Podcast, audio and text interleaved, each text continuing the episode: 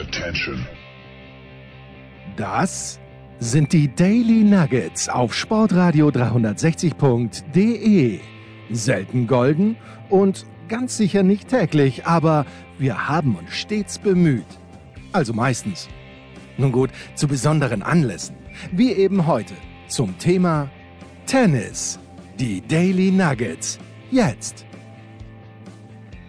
Ja, meine sehr verehrten Damen und Herren, es ist Montag, wir nehmen wieder auf für Dienstag. Wir, das sind der Tennisprophet Andreas Dürieu in Wien, noch geplättet vom russischen Davis Cup Sieg. Ich weiß es nicht, aber ich frage ihm am besten selber. Servus, Andi. Ja, hallo, servus, lieber Jens. Ja, natürlich ist das das Hauptthema des Tages, obwohl ich natürlich in besonders wohliger Euphorie schwebe, habe ich doch den Nicolo persönlich getroffen. Das ist heutzutage eine Seltenheit, trotz Lockdowns. Ich habe aber auch, um es gleich vorwegzunehmen, Jürgen Melzer getroffen, der nicht der Nicolo war. Von wem wollen wir zuerst hören? Ja, wir wollen zuerst einmal von dir hören, äh, vielleicht weniger das Nicolo-Erlebnis als vielmehr, ich weiß nicht, du hast ja zu Beginn des Davis Cups, der Davis Cup Finalrunde alles gesehen, möchte ich sagen. War es am Wochenende auch so, dass du kaum einen Ballwechsel ab dem Viertelfinale, vor allen Dingen ab dem Halbfinale ausgelassen hast? Naja, leider nicht. Also ich bin finaltechnisch schlecht unterwegs, das muss ich ehrlich sagen. Ich habe vom ersten Match gesehen äh, und ich finde, dass das auch schon die Schlüsselpartie war, weil warum? Äh, das, Im Doppel hätten die, die Russen dein Lieblingsdoppel, dein russisches, hätte da wohl wenig zu bestehen gehabt gegen Mektic Bavic. Äh, sowas traue ich mich einmal hier zu äußern. Und, und der Herr Gojo konnte nicht äh, seine, seine phänomenalen Erfolge wiederholen, obwohl der Rublev auch wieder nicht geglänzt hat. Finde ich, aber das ist alles egal. Äh, ansonsten, ja, was soll man sagen? Nominell her, wenn man es jetzt anschaut, muss man sagen, eigentlich eh die Favoriten haben gewonnen. Ein Djokovic allein war zu wenig. Da hat dann eben dieser Doppelfaktor entscheidend äh, dazu beigetragen, um das noch äh, äh auch für das, für das Halbfinale zu beleuchten. Und habe ich mir nicht gedacht, ehrlich gesagt, aber der zweite Serbe, wer auch immer das war, war auch keine Leuchte. Das ist einmal mein, mein Fernresümee von der Geschichte.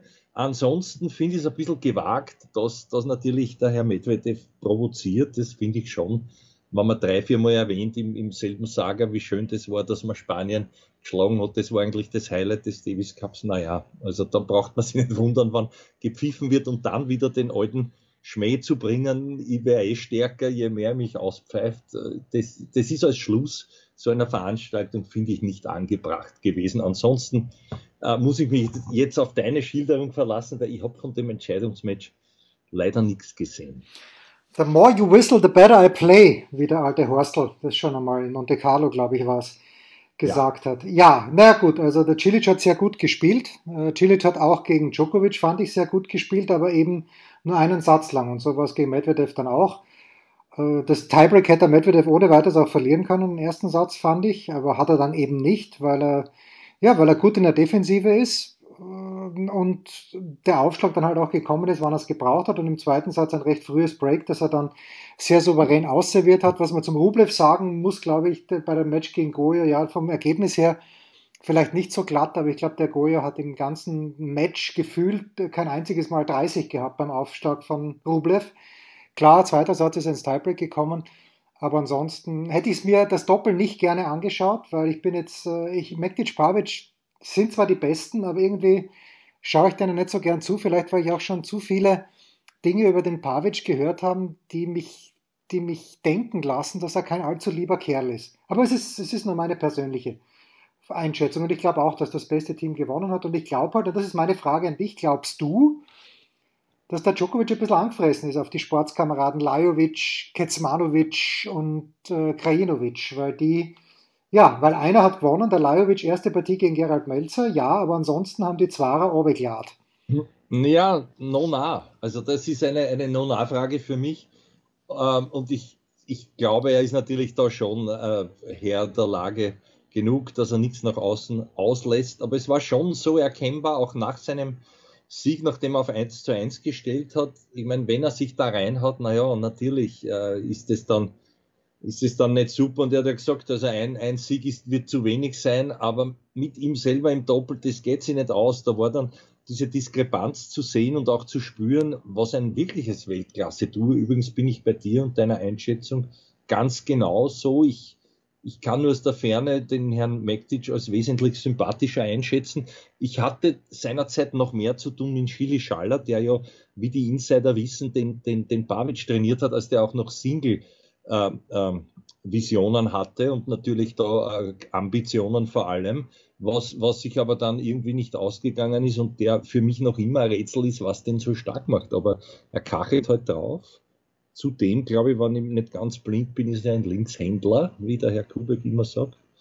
Und was er sonst zu verkaufen hat, das sehe ich gar nicht, weil, weil äh, weder am Netz noch sonst irgendwie überrascht er mich. Und jetzt möchte ich dich fragen, du, du wirst es salomonisch umschreiben, aber was, was hast denn du gehört, warum der kein netter Zeitgenosse ist? Nein, nein, er wird, äh, fällt ja durch sehr, sehr rasche Partnerwechsel auf äh, damals.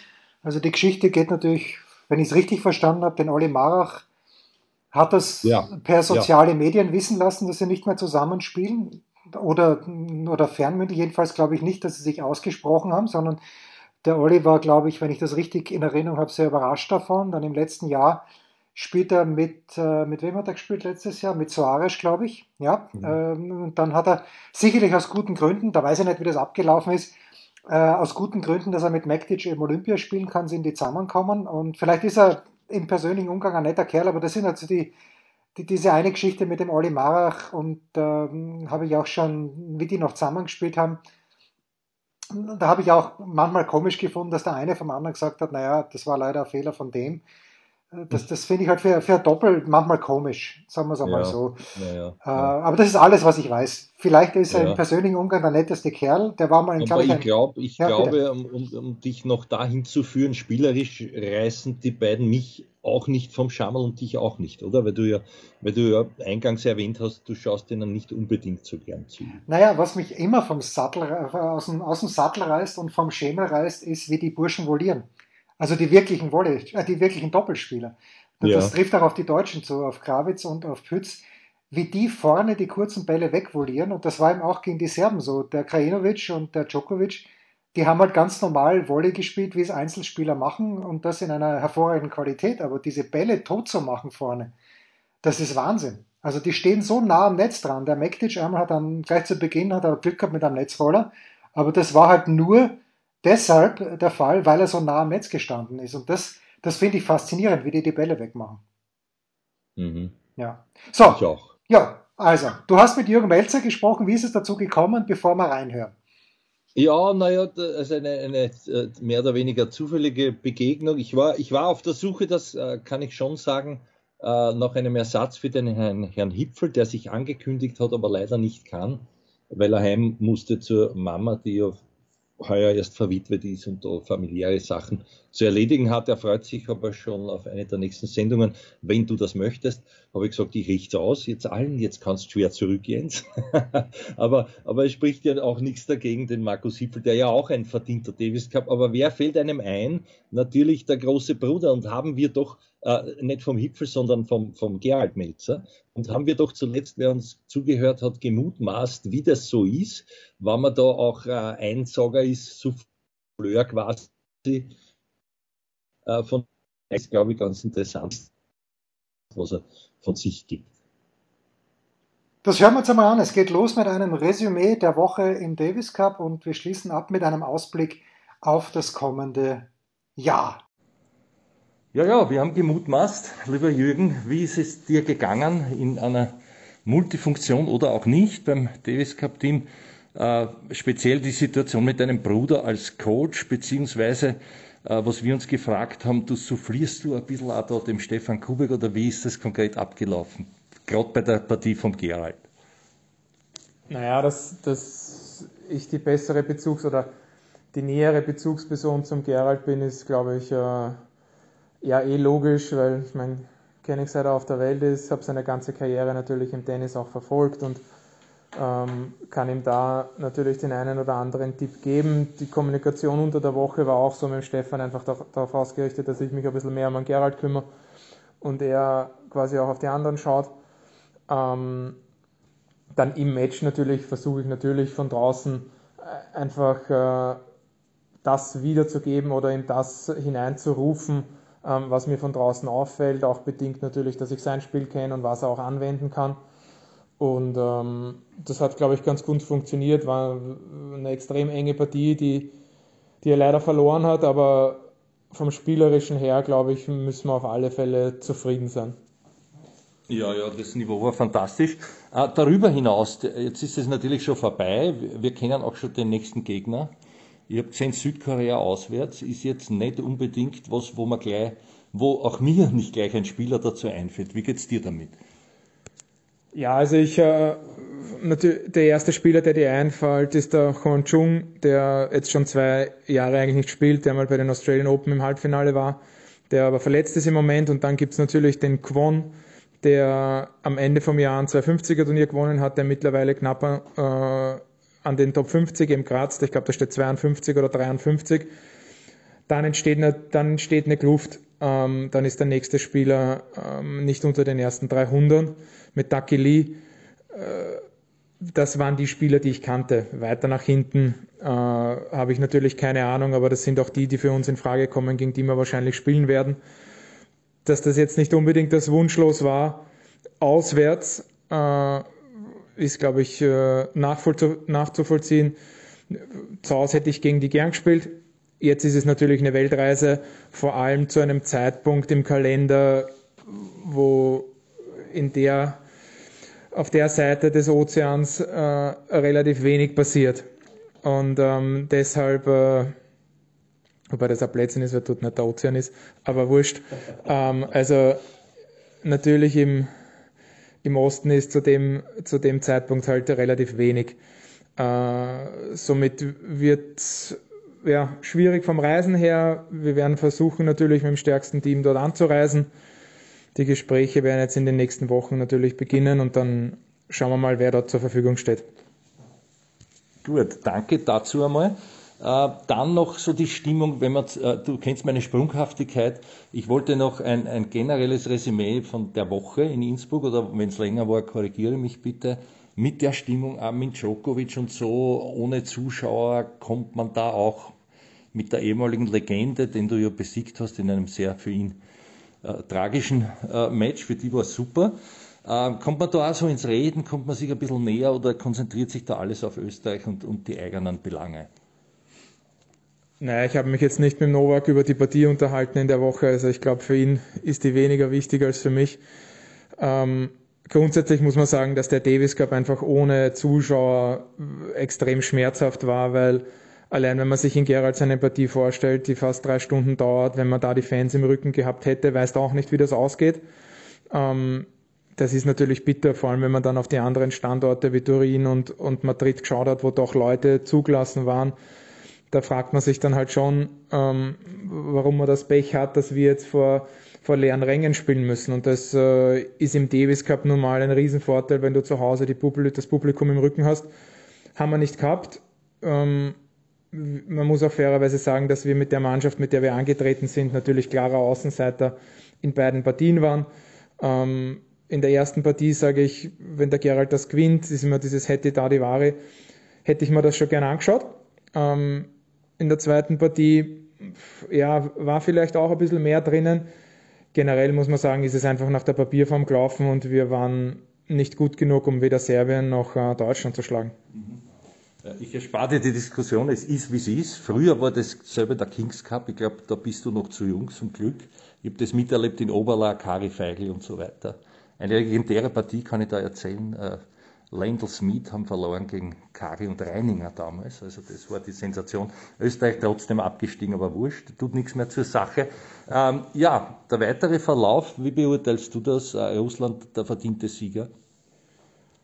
Ja, also ich glaube schon, dass Russland einfach das stärkste Team gehabt hat. Man muss da einfach davon ausgehen, dass äh, wenn die Nummer zwei im Team die Nummer fünf der Welt ist, dann hast du da schon mal einen riesen Vorteil. Obwohl ähm, natürlich auch äh, man gesehen hat gegen Spanien ähm, mit einem Feli Lopez, der da den Rublev ärgern hat können und dann für mich eigentlich überraschenderweise das Doppel an Russland gegangen ist. Ähm, das hat mich eigentlich überrascht, wie viele Doppeln die dann auch gewonnen haben im Endeffekt. Ähm, mit Karatsev und Rublev, was jetzt nicht wirklich Doppelspezialisten sind. Ähm, Im Finale war für mich schon klar Russland Favorit, einfach äh, gegeben durch den Fakt, dass äh, eben Andrei Rublev gegen die Nummer 200 irgendwas der Welt äh, wahrscheinlich gewinnen wird und dann die Nummer 2 der Welt, die im Moment äh, ja, mit dem Sieg vom Masters einfach mit sehr viel Selbstvertrauen zum Davis Cup angereist ist, muss man davon ausgehen, dass die da 2-0 ähm, nach den Einzelnen führen und so war das dann auch. Also für mich hat schon klar die stärkste Mannschaft gewonnen. Gut, äh, dann noch eine andere Thematik. Wenn du das Tennisjahr als solches äh, resümierst, jetzt weinen viele schon äh, Roger nach Nona, man weiß nicht, wie es weitergehen wird. Rafa war sehr lang verletzt. Djokovic sozusagen der letzte große Mohikaner. Wehmut auch bei dir oder ist es wurscht? Man hat auch Medvedev dann gefragt, was, was ich finde unfair war, was er dazu sagt, dass, dass also seine Nachfolgergeneration so farblos wäre im Prinzip dazu. Wie siehst du da die Gesamtlage im Welttennis? Ähm, ich glaube schon, dass es dem Tennissport generell wehtut, wenn äh, Roger Federer oder Rafael Nadal nicht mit dabei sind. Ähm, trotzdem muss man einfach der Tatsache ins Auge, Auge blicken, dass ähm, jetzt eine neue Generation heranwächst, die ähm, aufgrund von verschiedener Faktoren vielleicht nicht das Charisma hat, äh, was Djokovic, Nadal und Federer haben. Äh, trotzdem muss man denen auch ein bisschen Zeit geben. Da hat noch keiner die Möglichkeit gehabt, zehn Grand Slams zu gewinnen. Und wenn dann einer davon vielleicht zehn gewinnt, ähm, dann schaut das auch wieder anders aus. Das war einfach jetzt eine Ära, die über 20 Jahre fast gelaufen ist, ähm, wo ja einfach außergewöhnliche Spieler immer wieder die, die gleichen Spieler, die Grand Slams gewonnen haben und deshalb sind die auch so populär. Äh, und natürlich manche auch aufgrund von, äh, wie sie sich einfach geben, was, äh, wie sie ihre Mitspieler behandeln und und und. Also da, dem, dem Roger kann man jetzt nicht nur sagen, der hat, ja, der hat 20 Grand Slams gewonnen, aber der hat auch einfach durch seine Art und Weise, wie er den Sport nach außen hin vertreten hat, ähm, so viel Werbung fürs Tennis gemacht ähm, in einer Zeit vor Social Media, wo es vielleicht ein bisschen schwieriger war, so populär zu sein. Ähm, da müssen die natürlich noch nachziehen, aber wie gesagt, die haben noch nicht so viel Zeit gehabt. Die schnuppern jetzt gerade ran, dass sie Grand Slams, Grand Slams gewinnen. Und lass den Medvedev mal 5, 6 gewinnen, dann glaube ich, schaut das auch wieder anders aus. Jetzt könnte ich äh, keinen besseren fragen als dich, der ja imstande war, die Karriere wirklich weitestgehend auch äh, mit gesundheitlichen Rückschlägen sozusagen zu verlängern und immer noch einen Level zu spielen, der Weltklasse ist oder war.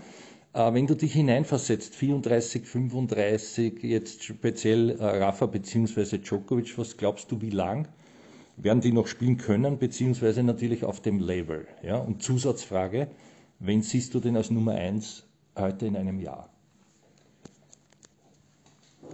Also ich glaube schon, vor allem beim Novak, dass es so ist, dass der körperlich topfit wirkt. Da sieht man irgendwie keine Verschleißerscheinungen. Der hat einmal das Problem im Ellbogen gehabt, das hat er gelöst. Und ähm, seitdem befindet er sich körperlich eigentlich auf einem Top-Niveau. Beim Rafa ist das natürlich anders. Der hat immer wieder seine Wehwehchen gehabt. Dem hat man immer gesagt, der wird nicht ewig spielen. Vielleicht überrascht er eh schon alle, wie lange er wirklich spielt. Und ähm, ich finde es einfach toll, wie die ihre Körper noch unter Kontrolle haben und der Rafa vor allem mit wie wenig Turnieren der eigentlich immer noch da vorne steht. Ähm, um auf die Frage zurückzukommen, wer ist Nummer 1 am Ende 2022?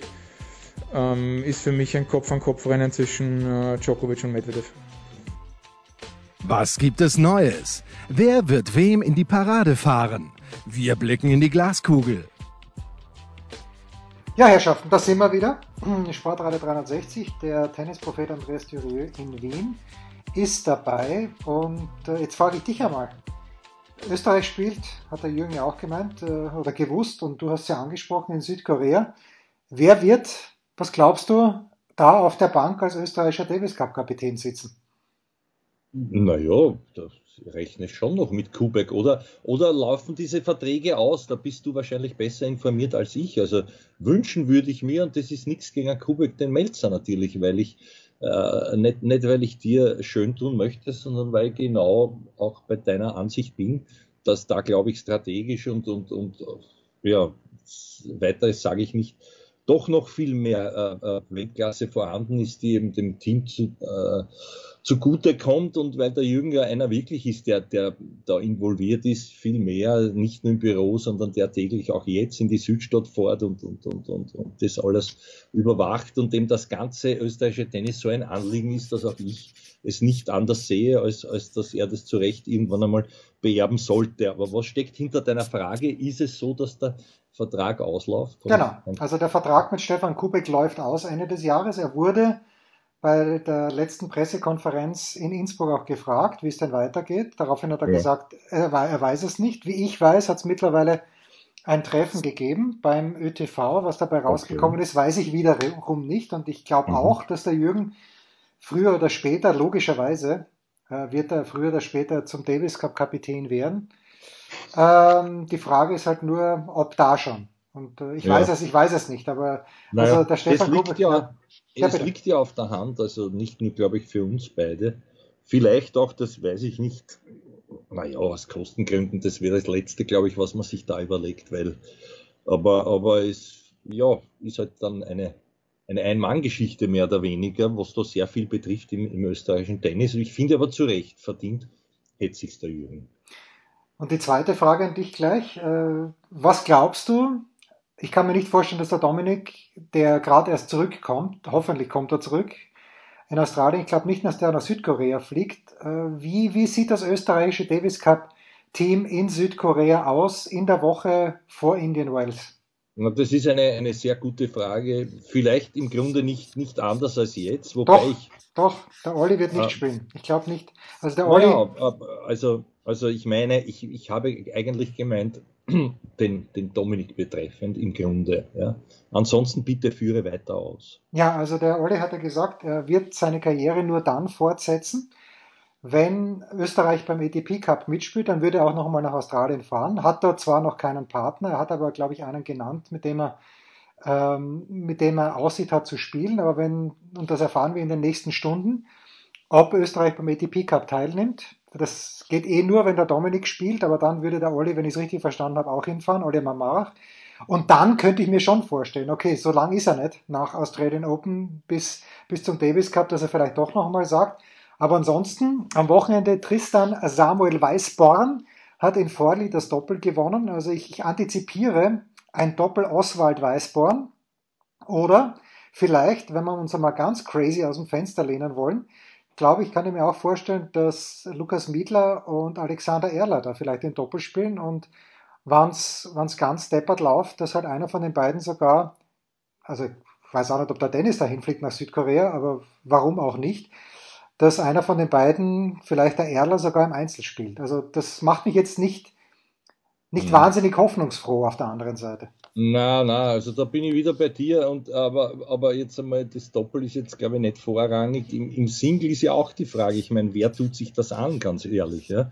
Weil, weil äh, jeden, dem du sagst, äh, Südkorea sind was, die, die, die spielen auch Tennis. Also ich meine, äh, in, in Unkenntnis äh, dessen, wenn man jetzt dem Jürgen zugehört hat, dass, dass natürlich einer schon lang verletzt ist, wo ich mich auch jetzt schwer tue, den Namen noch noch äh, in mein Gedächtnis zu bringen, aber ich weiß, wie er ausschaut. Ja, Pyeongchang. Ich glaube, man spricht den genau, Pyeongchang genau, aus. Ja. Genau, genau. Der, der Brillenträger, der mal im Semi war, glaube ich, in, in, in Australien, oder? Ja.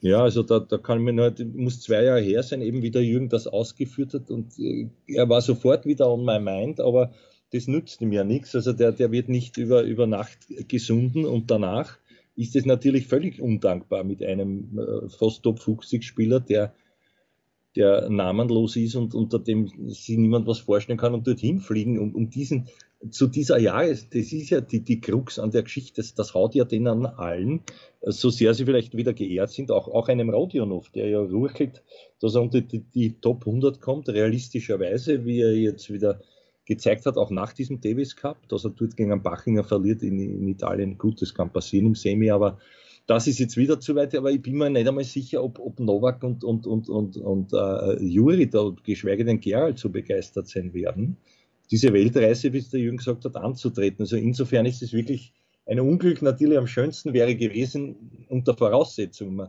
man dürfte ein Publikum haben, was ja wieder sehr fraglich gewesen wäre, wenn und aber. Wir haben kein Heimspiel, das ist halt furchtbar. Ja. Ansonsten frage ich dich jetzt, ich habe mir angeschaut, auch andere Paarungen, aber darauf will ich nicht hinaus, sondern ich plattel mich wieder auf als völlig ahnungslos. Sollte man diese Hürde nehmen, ist man dann schon oben dabei oder muss man dann noch einmal sich sozusagen qualifizieren? Nein, nein, wenn man diese Hürde genommen hat, dann ist man beim Finalturnier dabei, das ja eigentlich wollten sie am Sonntag verkünden, dass es in Abu Dhabi stattfindet. Irgendwie ist diese Pressekonferenz ohne Begründung abgesagt worden.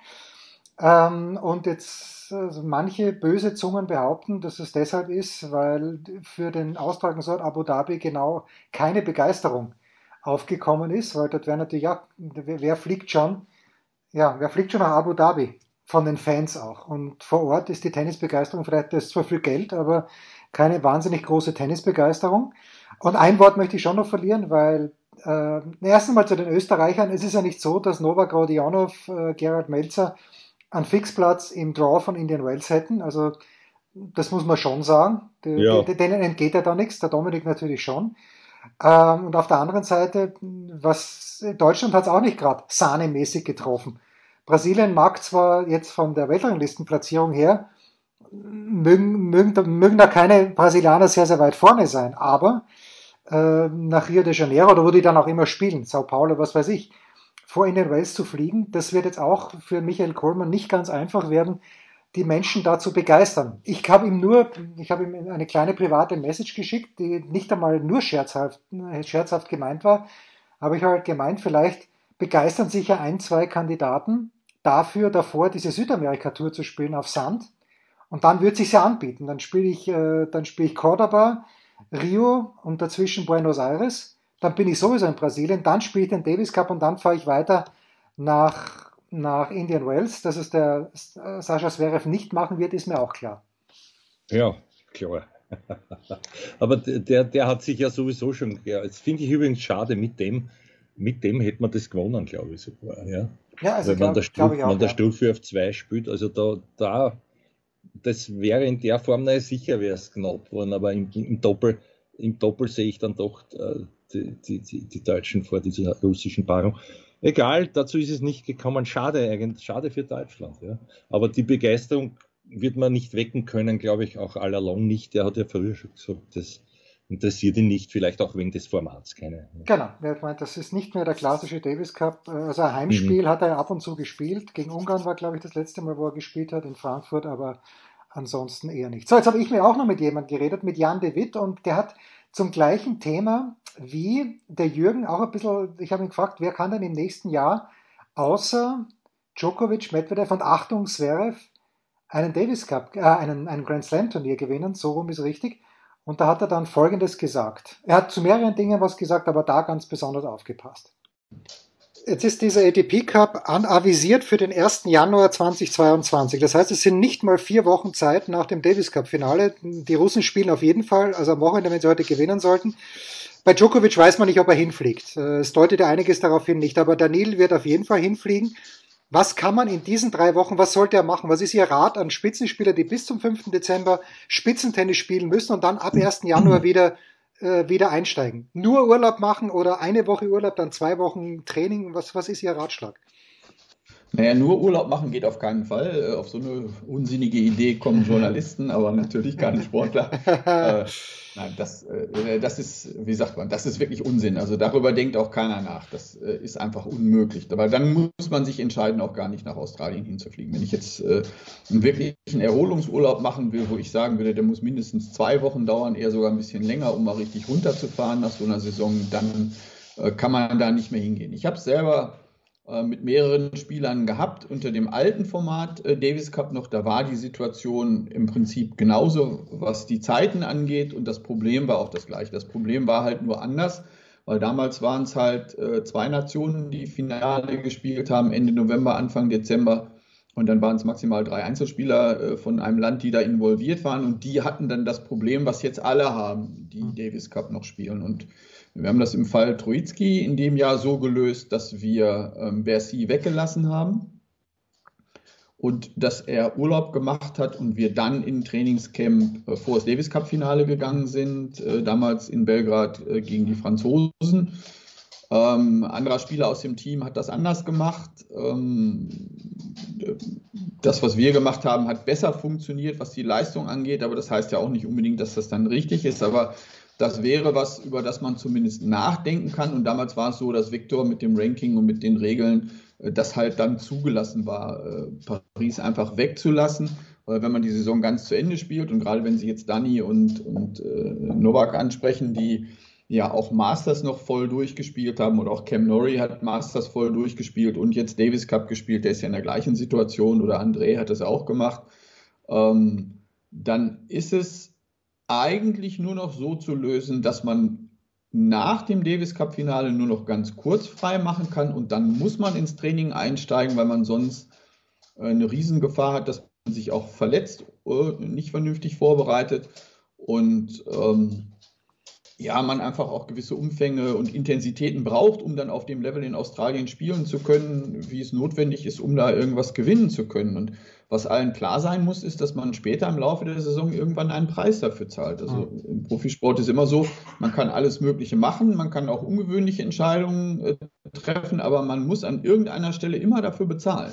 Hm. Das kriegt man okay. halt nicht umsonst. Und hm. äh, Erholung weglassen äh, ist auch nicht die Lösung, die mittelfristig funktioniert.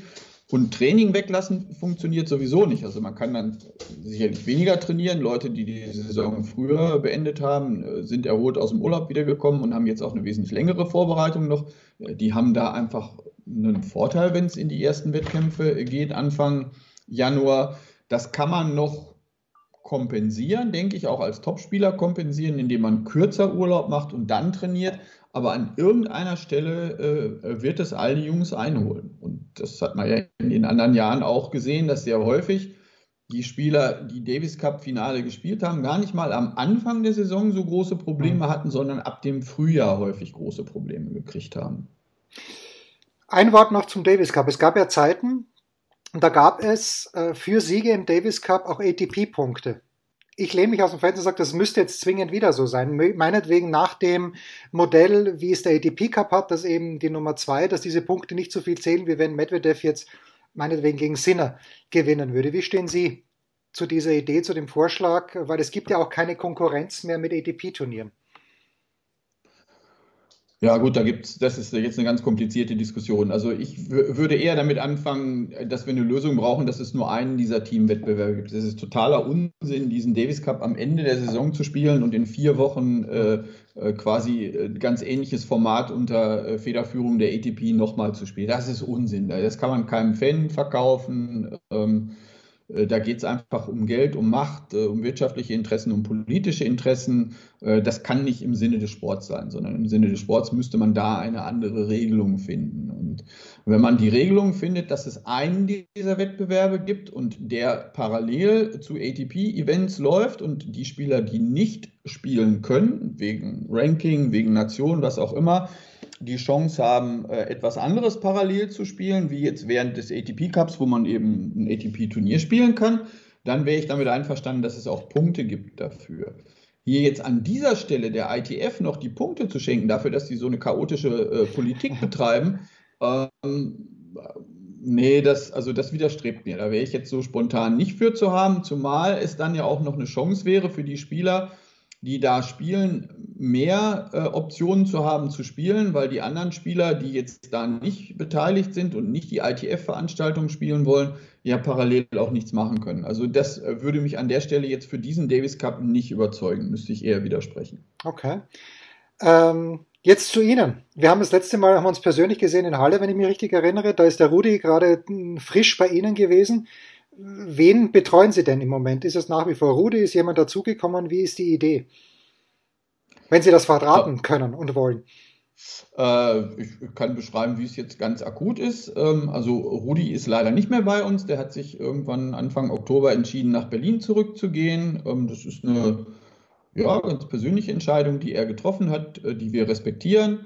Ähm, ich persönlich finde es schade, weil ich sehe nach wie vor eine Menge Potenzial und ich glaube, dass wir ihm äh, in einigen Bereichen haben sehr gut helfen können und habe uns auch noch nicht am Ende des Weges gesehen, aber das gehört grundsätzlich im Profisport dazu, dass man das respektieren muss, ähm, wenn die andere Seite, also in diesem Fall jetzt der Spieler, hier zu einer anderen Einschätzung kommt, aus welchen Gründen auch immer.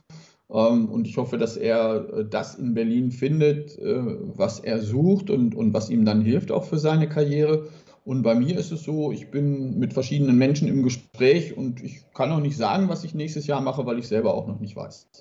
Aber Sie schließen nicht aus für sich. Ähm, ich habe Ihnen in Halle schon gesagt, der Nico hat ja gesagt in München, dass er, obwohl er keinen Coach hat, sich mit Ihnen manchmal austauscht, dass Sie zurück auf die Tour kehren als Touring-Coach. Das ist für Sie absolut, äh, absolut im Bereich des Möglichen. Ja, das ist äh, durchaus im Bereich des Möglichen. Also so, ich habe nach wie vor Bock auf dieses Spiel und wenn man auf höchstem Niveau arbeiten will, dann muss man auch bereit sein, zu den Turnieren zu gehen, auch wenn das jetzt gerade wieder mühsamer wird, äh, wie wir alle so erleben. Ähm, da gibt es keine Alternative zu und grundsätzlich ähm, bin ich motiviert, weiter auf höchstem Niveau zu arbeiten. Ähm, ja, ich glaube, dass ich auch in einer ganz guten Verfassung bin, dass ich die Zeit auch wieder für mich sehr gut habe nutzen können, um vielleicht auch noch ein bisschen schlauer und besser zu werden und Spielern mehr anbieten zu haben. Aber ähm, bevor das passiert, muss die Gesamtkonstellation so sein, dass ich wirklich voll und ganz davon überzeugt bin, dass es sich lohnt, den Aufwand zu betreiben und eben auch sich diesen ganzen Reiserestriktionen und den mühsamen Sachen zu unterwerfen, um im sportlichen Bereich dann das Maximum rauszuholen. Jetzt äh, nur als Pass pro Toto, Tom Belz hat jetzt Emma Raducano als Schützling übernommen. Äh, ist das, also jetzt von, von Torben mal ganz abgesehen, ist es für einen erfahrenen Trainer wie Sie ähm, eine größere Herausforderung, jemanden zu nehmen wie Raducano, die noch sehr jung ist? Ist es äh, lässiger, jemanden, meinetwegen, der schon ein bisschen älter ist, erwachsener, 22, 23, oder jemanden wie der Günther, der jetzt mit Morphis arbeitet, zum Beispiel ein Spieler, der eigentlich schon am Ende seiner Karriere steht. Äh, nur jetzt ganz generell gesprochen, was reizt Sie da, was würde Sie da am meisten reizen? Ja, ich habe ja die letzten zehn Jahre fast immer äh, ähnliche Situationen gehabt wie der Günther. Also Rudi trifft da natürlich nicht drauf zu, äh, der ist 20. Äh, der, gehörte jetzt eher zu diesen ganz Jungen, was natürlich auch ein Teil des Reizes ausgemacht hat, weil ich das schon sehr lange nicht mehr gemacht habe. Also der letzte junge Spieler, den ich übernommen habe und dann länger betreut habe, war Viktor Trujicki, hm. der jetzt als Davis Cup Captain bei Serbien im Halbfinale auf der Bank sitzen hm. wird und seine Kumpels, mit denen wir damals gemeinsam gewonnen haben, ja, versucht, irgendwie äh, zum Sieg zu coachen. Ähm, ich finde es schwer zu vergleichen und ich tue mich vor allen Dingen schwer zu sagen, äh, ich finde das eine attraktiver als das andere. Es ist einfach was total anderes. Also jetzt an diesen beiden Beispielen. Torben, der jetzt ja mit äh, Angie sehr lange gearbeitet hat, also mit einer sehr erfahrenen Spielerin, ähm, kann ich mir schon vorstellen, dass das sehr reizvoll ist, jetzt mit so einem ganz äh, jungen Mädchen zu arbeiten, die am Anfang der Karriere steht und natürlich auch ein Riesenpotenzial hat, äh, was auch immer noch zu machen, was die beiden sich vorgenommen haben. Aber das, was der Günther macht mit dem Gael, äh, finde ich genauso reizvoll. Und ich habe das ja mit äh, Niemin und mit Simon auch mit zwei Spielern gehabt, die schon 30 waren, auch also quasi im letzten Drittel ihrer Karriere waren was ich als sehr befriedigend und, und sehr konstruktiv, also wirklich sehr positiv empfunden habe für mich selber, sowohl persönlich als auch von der Arbeit her, das hat auch seinen Reiz. Es ist einfach was ganz anderes und es ist ganz schwer zu vergleichen und von Vergleichen halte ich sowieso nicht so mhm. viel, mhm. sondern ich würde immer sagen, man muss sich die Situation mit dem einzelnen Spieler angucken und bei dem älteren Spieler muss man dann natürlich äh, genau einschätzen, ob man an die Erfolgsaussicht des Projektes mit diesem älteren Spieler äh, glaubt, dass der halt ja, aus, aus dem Rest seiner Karriere noch so viel rausholen kann, dass man das für reizvoll findet. Und bei dem jungen Spieler muss man sich dann genau angucken, okay, ähm, was gibt es da vielleicht noch äh, zu entwickeln und was muss man vielleicht auch über mittelfristig entwickeln, worüber man bei so einem älteren Spieler dann nicht so viel nachdenkt. Da ist das dann natürlich alles immer auf die Saison äh, gemünzt und auf, wir müssen mehr oder weniger jetzt sofort Erfolg haben. Ist einfach anders. Hm. Ein Wort vielleicht noch, äh, die ATP finde ich, macht im Moment und gerne, wenn Sie eine andere Einschätzung haben, ich finde schon, dass die einen guten Job macht mit den vielen Challenger-Turnieren, die es jetzt immer noch gibt für die, die Leute, die halt nach vorne kommen wollen. Und da sind ja zwei Deutsche, den Oscar Otte, den haben wir bei den US Open schon sehr erfolgreich gesehen, aber Oscar ist ein bisschen älter. Aber ganz spezifisch möchte ich Sie fragen, nach Daniel Altmaier, den Sie wahrscheinlich auch gut kennen. Äh, ich glaube, Rudi hat ja sogar gegen Daniel, hat er, habt ihr nicht, haben die nicht in Halle? Nee, Moment, Rudi hat gegen Nico gespielt in Halle, oder? Oder hat er gegen Altmaier? Okay, aber äh, ganz speziell zu Daniel Altmaier, der ein bisschen einen anderen Weg geht. Ähm, wie viel Fantasie dürfen die deutschen Tennisfans mit jemandem wie Daniel Altmaier haben, der jetzt, glaube ich, auf Nummer 84 der Welt im Moment steht? Naja, Fantasie kann man immer eine Menge haben. Also der Weg, den Daniel geht, ich weiß nicht, äh, wie der jetzt so anders sein soll. Also ich finde sehr sinnvoll bei dem Weg, den Daniel jetzt macht, ist, dass er sich jemanden gesucht hat, dem er komplett vertraut und mit dem er seine Karriere angeht. Und äh, ob der Francisco nun aus Argentinien kommt oder aus Deutschland, aus Deutschland kommt, spielt dabei eigentlich gar keine Rolle, sondern äh, da geht es einfach nur darum, dass die beiden sich darauf einigen, was haben wir für Ziele und wie sieht der Weg für uns aus. Und er hat sich einen sehr erfahrenen Coach geholt, der über Jahre gezeigt hat, ähm, dass er Spieler entwickeln kann, dass er eine klare Vorstellung davon hat, wie das Spiel von so einem Spieler auszusehen hat, in welche Richtung er das entwickeln will und dass er eben auch über viele, viele Jahre immer wieder Erfolg gehabt hat äh, mit unterschiedlichen Spielern. Also das erstmal so äh, zu diesem Ansatz und ich finde, in dem Sport, über den wir sprechen, darf das keine Rolle spielen, ob der jetzt aus Argentinien kommt oder aus München. Also das ist einfach egal, sondern entscheidend ist nur, dass Daniel das Gefühl hat, dass er da genau richtig aufgehoben ist und dass bei dem alle Fäden zusammenlaufen, weil der ist ja auch kein Ein-Mann-Betrieb, da gehören dann auch noch andere Leute dazu, wenn es um die Gesundheit, um die Athletik und so weiter geht. Ähm, ja, dass, dass er da gut aufgehoben ist. Und um, Fantasie, finde ich, äh, kann man bei der Karriere von doch so einem relativ jungen Mann noch, Daniel ist, glaube ich, 23 inzwischen, ähm, die darf man auf jeden Fall haben, weil der hat so viele Verletzungsprobleme im Laufe seiner Karriere bisher gehabt, dass er ja, gefühlt eher jünger ist noch als 23. Und wenn ich mir sein Spiel so angucke, da gibt es halt ein paar Sachen, die er schon richtig, richtig gut macht, aber da gibt es auch noch ein paar Bereiche, wo er sicherlich eine Menge äh, Raum hat, sich noch zu verbessern. Und ich bin da ganz zuversichtlich, dass die beiden das ganz gut identifiziert haben, womit sie sich jetzt sofort, also in der jetzt zu Ende gehenden Saison beschäftigt haben und was die vielleicht als nächste Schritte noch vorhaben. Und ich würde so formulieren, für mich ist Daniel ganz sicherlich noch nicht am Ende seines Weges angekommen, sondern der hat die Möglichkeit, sich noch äh, ganz massiv weiter zu verbessern. Und wohin das dann bei Turniererfolgen und Ranking äh, führen wird, das weiß ich natürlich auch nicht, aber das werden wir alle sehen. Und äh, für den Fan, äh, wir müssen happy sein als deutsches Tennis, dass wir so jemanden wie Daniel haben, der eben noch jung ist und äh, seinen Weg geht. Aber wir müssen auch happy sein, dass wir jemanden wie Oscar haben, der, äh, klar, ist der Ende 20, aber hm. ähm, warum soll der nicht auch noch besser werden? Also der ist halt wirklich über einen zweiten Bildungsweg gekommen und ist jetzt zum ersten Mal an der Schwelle da, wo, wo halt Woche für Woche das richtige Tennis gespielt wird und ich würde auch den Oscar äh, gerne sehen auf dem, auf dem Top-Pro-Level, wie er sich da behaupten kann, wenn er wirklich jede Woche gegen die allerbesten Spieler spielt und wozu das dann führt. Ob der dann vielleicht auch nochmal einen richtig großen Schritt noch machen kann, würde ich auch nicht ausschließen. Okay, jetzt muss ich doch noch, weil was mir gerade einfällt, äh, Alcaraz und Rühne. Also Alcaraz, okay, habe ich genug gesehen. Der, der spielt auch mittlerweile, finde ich, ganz, ganz schlaues Tennis. Vielleicht ein Wort zu Alcaraz und vielleicht zwei Worte zu Rühne. Was trauen Sie den beiden zu?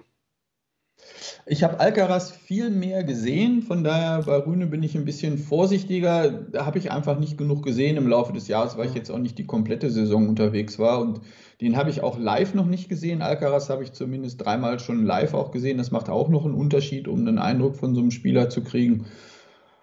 Ja, gut, äh, dass Alcaraz äh, richtig, richtig gut wird, brauchen wir nicht diskutieren. Der ist das schon. Das sieht man an den Leistungen, die er jetzt schon abruft. Ähm, ja, habe eben über Daniel und über, über äh, Francisco gesprochen. Das ist da natürlich auch so. Der ist in guten Händen und hat jemanden an seiner Seite, der ihn über Jahre äh, gut aufgebaut hat und weiter aufbauen wird.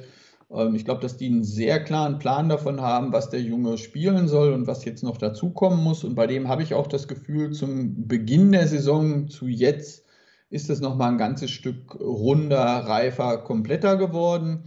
Ähm, ich würde nicht sagen, dass der so richtig schlau spielt. Das, äh, da wäre ich jetzt nicht so ganz mit einverstanden. Der spielt nicht so dumm, wie, wie der ein oder andere von den jungen Spielern das manchmal tut. Aber so richtig schlau spielen tut er nicht. Der spielt auch noch ganz schön simpel. Also er hat ein paar Sachen, die macht er richtig, richtig gut. Und dann hat er diese unglaublich hohe Intensität und diese Physis, die er mitbringt.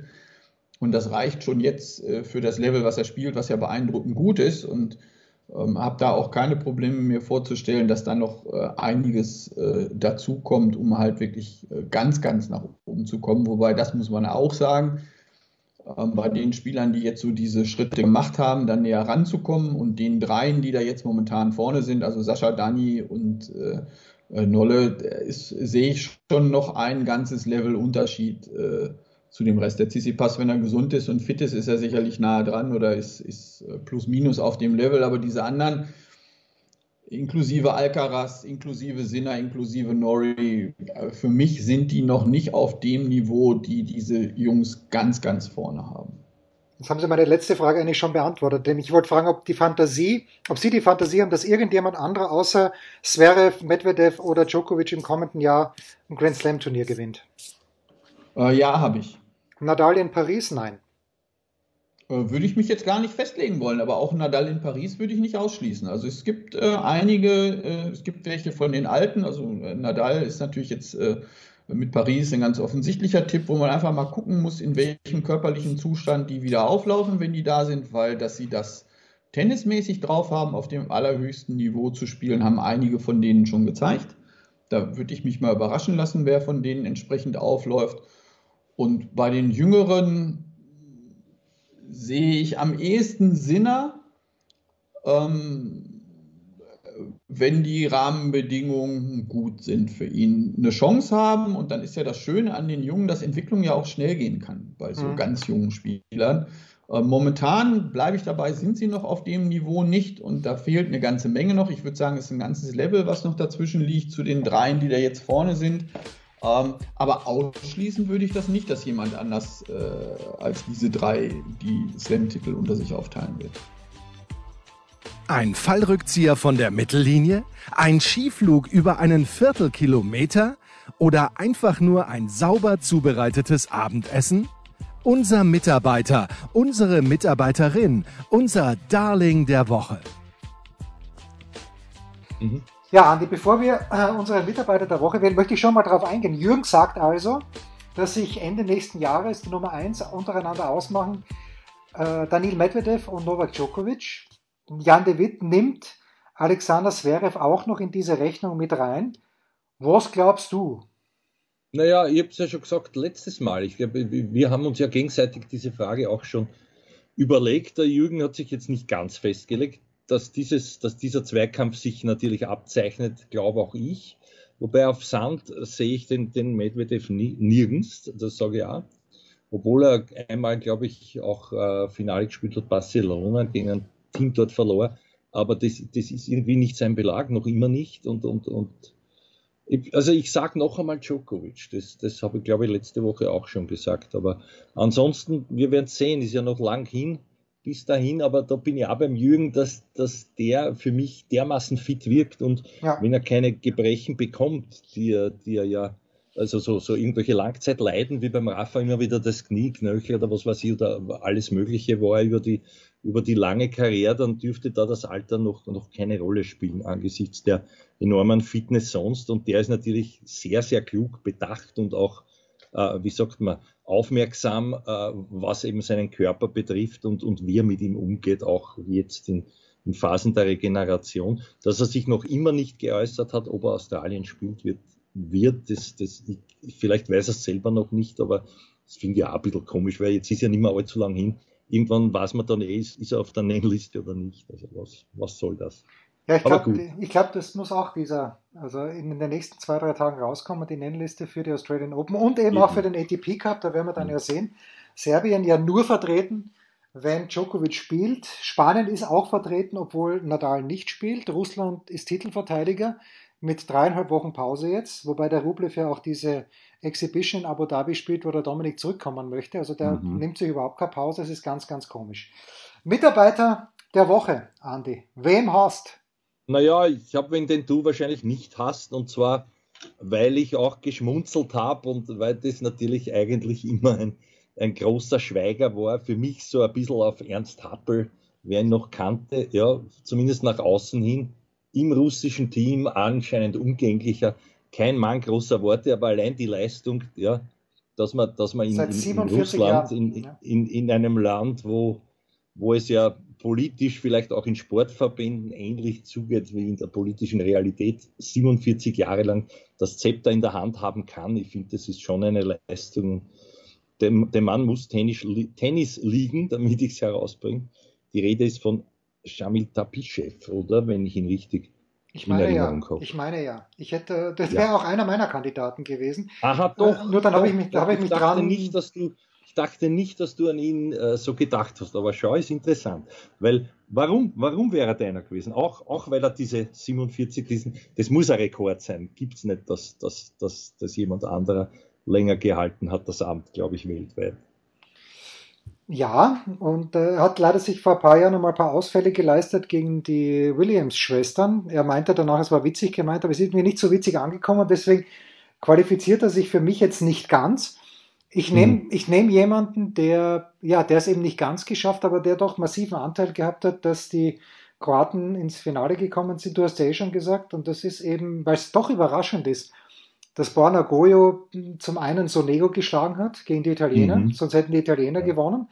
Und Goyo, Gute Wahl, ja, und, und Goyo hat dann auch gegen, gegen Lajovic, hätte er durchaus verlieren können, das Spiel, hat er aber nicht gemacht. Lajovic ist ja doch fast 200 Plätze in der Weltrangliste, wenn es jetzt sogar mehr sind, äh, vor dem Goyo gewesen und deshalb mein Mitarbeiter der Woche, warum auch nicht, Borna Goyo.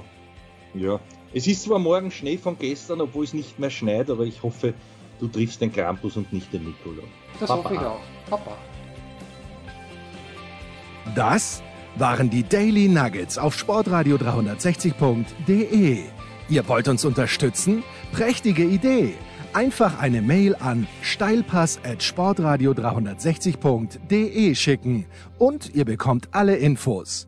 Und versäumt nicht die Big Show. Jeden Donnerstag neu.